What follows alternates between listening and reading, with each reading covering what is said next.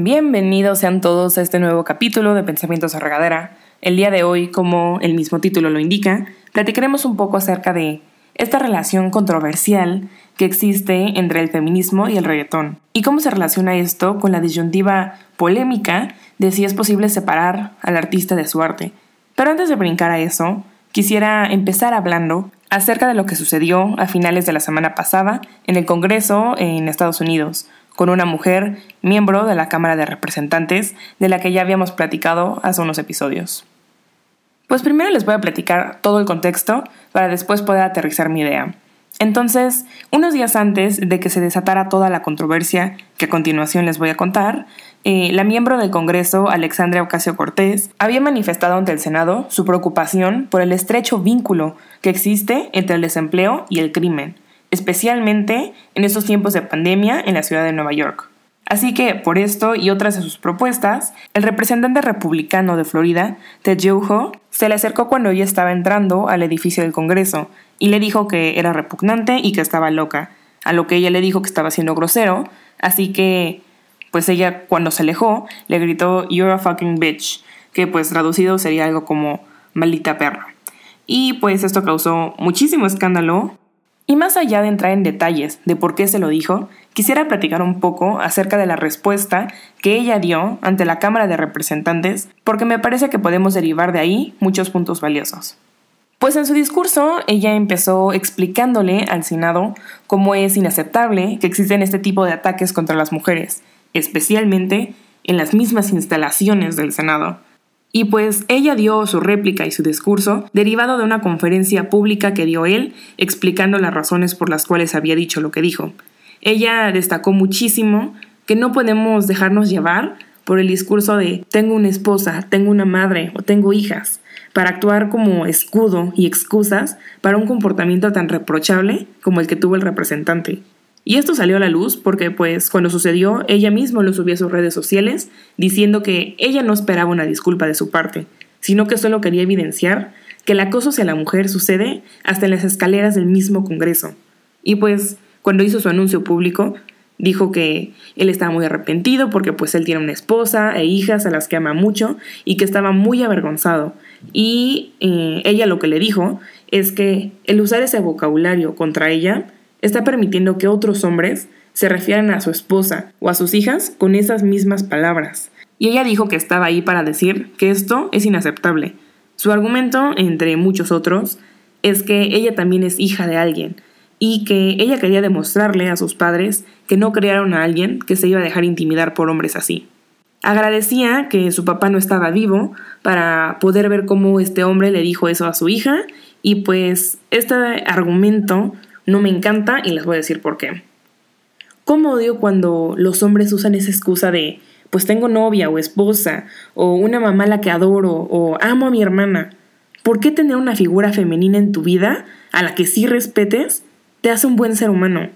Ser una persona que respeta a las mujeres no solo se trata de respetar a las mujeres cercanas a ti, sino que respetar a las mujeres es respetar a todas, por igual, por el simple hecho de que son un ser humano y que se merecen tu respeto. Dejemos de usar a las esposas o a las hijas como un escudo o una excusa para comportamientos machistas. Es como este argumento que se usa. Inclusive eh, algunas feministas lo usan cuando se trata de dar luz a los feminicidios. Muchas personas dicen cosas como, pues ¿qué pasaría si ella fuera tu mamá, tu hermana, tu novia o tu hija? Las cifras elevadas de feminicidio te deben impactar e importar porque la siguiente mujer podría ser alguien cercana a ti. Y pues no, odio este argumento, porque nuevamente es darle el valor a la mujer solo por el papel que juega en la vida del hombre. Los feminicidios no son un problema que te debe importar porque la siguiente puede ser tu mamá, sino que porque las mujeres son seres humanos y punto. No porque es tu hermana, tu mamá o tu novia, te debería importar más. Son vidas humanas y por el simple hecho de serlas, valen. Así que no, tener una esposa no te hace un hombre decente. Tener dos hijas no te hace un hombre decente. Tratar a las mujeres y a las personas en general con dignidad y respeto es lo que te hace un hombre decente. Ese fue uno de los argumentos eh, más fuertes que dio ella, pero otro punto muy valioso que hizo durante su discurso y que creo que merece la pena comentar es que pues se supone que en el Congreso está, o al menos debería estar, la gente más educada de Estados Unidos. Y aún así se probó que puedes tener hijas y acosar a las mujeres. Puedes estar casado y acosar a las mujeres. Puedes proyectar una imagen al mundo de ser un hombre de familia y aún así acusar a las mujeres. Puedes ser un hombre educado en el sentido académico de la palabra y puedes acosar mujeres. Puedes ser un hombre poderoso y puedes atacar a las mujeres pensando que no te pasará nada. Ya que discutimos un poco de eso, quisiera ahora sí entrar al meollo del capítulo del día de hoy, que es esta relación conflictiva que existe entre el reggaetón y el feminismo. Quisiera empezar a abordar este tema preguntándoles a ustedes qué opinan. ¿Creen que podemos separar los movimientos sociales, como es el feminismo, del arte o de los productos que consumimos? Francamente, yo creo que no. Yo creo que todo es político porque las ideologías son políticas. Los juicios de valor son políticos. Tú eres lo que crees. Y pues si eres una persona congruente, tú apoyarás lo que crees. Así que si apoyas cosas, lo que sea de lo que estemos hablando, de alguna manera tú estás permitiendo y aceptando la ideología o las creencias que aquello acarrea. Así que, aún teniendo esto en mente, no creo que sea una cuestión de que el feminismo y el reggaetón estén peleados o que sean excluyentes. Pero sí creo que hay artistas y canciones dentro del género del reggaetón, como dentro de muchos otros géneros, que sí sería hipócrita apoyar si te consideras feminista. Primero, eh, para ilucidar un poco mi punto, quisiera abolir por completo las generalizaciones. No vamos a decir cosas como el reggaetón es machista, misógino o cosificador. ¿Por qué? Pues el reggaetón es un género de música y ya. Quien sí puede ser machista, misógino y cosificador es el artista que hace la música perteneciente a este género. Y en segundo lugar, quisiera aclarar que no es posible separar al artista de su obra. No podemos darnos el lujo de tomar lo que queremos de una persona y dejar lo que no nos gusta. Si estás apoyando a un artista misógino, estás de alguna manera apoyando, fomentando y aceptando la misoginia. Tenemos que ser consumidores responsables en todos los aspectos de nuestras vidas. Debemos ser conscientes de lo que consumimos y no solo consumir lo mismo que los demás hacen. La verdad es que quisiera explayarme un poco más respecto a este punto de no poder separar al artista de su obra porque he escuchado muchas opiniones encontradas. Hay una frase famosa de San Agustín que dice algo como odia al pecado, ama al pecador. Pero pues creo que esto no debe ser así. Algunos eh, se van a posturas extremistas y dicen cosas como pues consumir un artista que consume drogas es promover las drogas mismas. Y a ver, no creo que sea así. Yo creo que en ese caso eh, lo que estarías consumiendo sería su música y pues cada quien que haga lo que quiera con su cuerpo y que se meta lo que se quiera meter. Pero sí creo que si escuchas canciones que dicen cosas como drogas sí, consume drogas, drogas wow, eso me parece que sí fomenta el consumo y de alguna manera estás apoyando o estás de acuerdo con que la gente las consuma.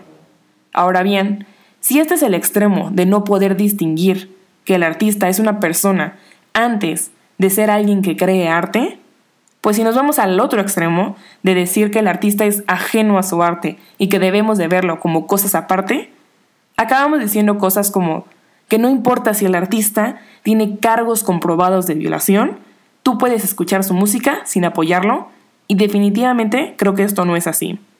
Si tu cantante favorito es un violador y tú sigues escuchando su música, estás apoyando a un violador. No es cuestión de si su música es buena o mala, si habla de Cristo, perritos o arcoíris. Estás apoyando a un violador, sin importar si eso se refleja en su música o no. Es como las chavas que defienden a sus amigos violadores o acosadores cuando hay evidencia contundente de que son culpables.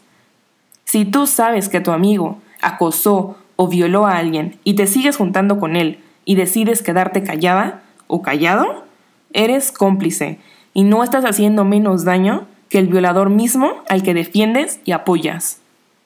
Pero bueno, regresando al punto, ¿separa al artista de su obra o no? ¿Y hasta qué punto pues íbamos a una industria diferente a la de la música, por ejemplo el arte. Teníamos el caso de muchísimos artistas famosos, como Picasso, o un caso muy sonado, como el de Paul Godin, donde él abusaba de sus musas menores de edad para después hacer su arte. O por ejemplo, todas las acusaciones que se le han hecho a Michael Jackson de violación y pederastia. ¿Eso qué? Entonces, ¿ya nadie lo va a escuchar? Pues no lo creo. Creo que es quimérico pensar en un mundo donde se cancele completamente a los artistas difuntos y aparte, no creo que se trate de eso. No se trata de cancelar por cancelar. Creo que debemos enfocarnos en los artistas que siguen vivos y que actualmente tienen mucha influencia sobre la gente y sobre la sociedad, especialmente con movimientos sociales que existen en estos momentos.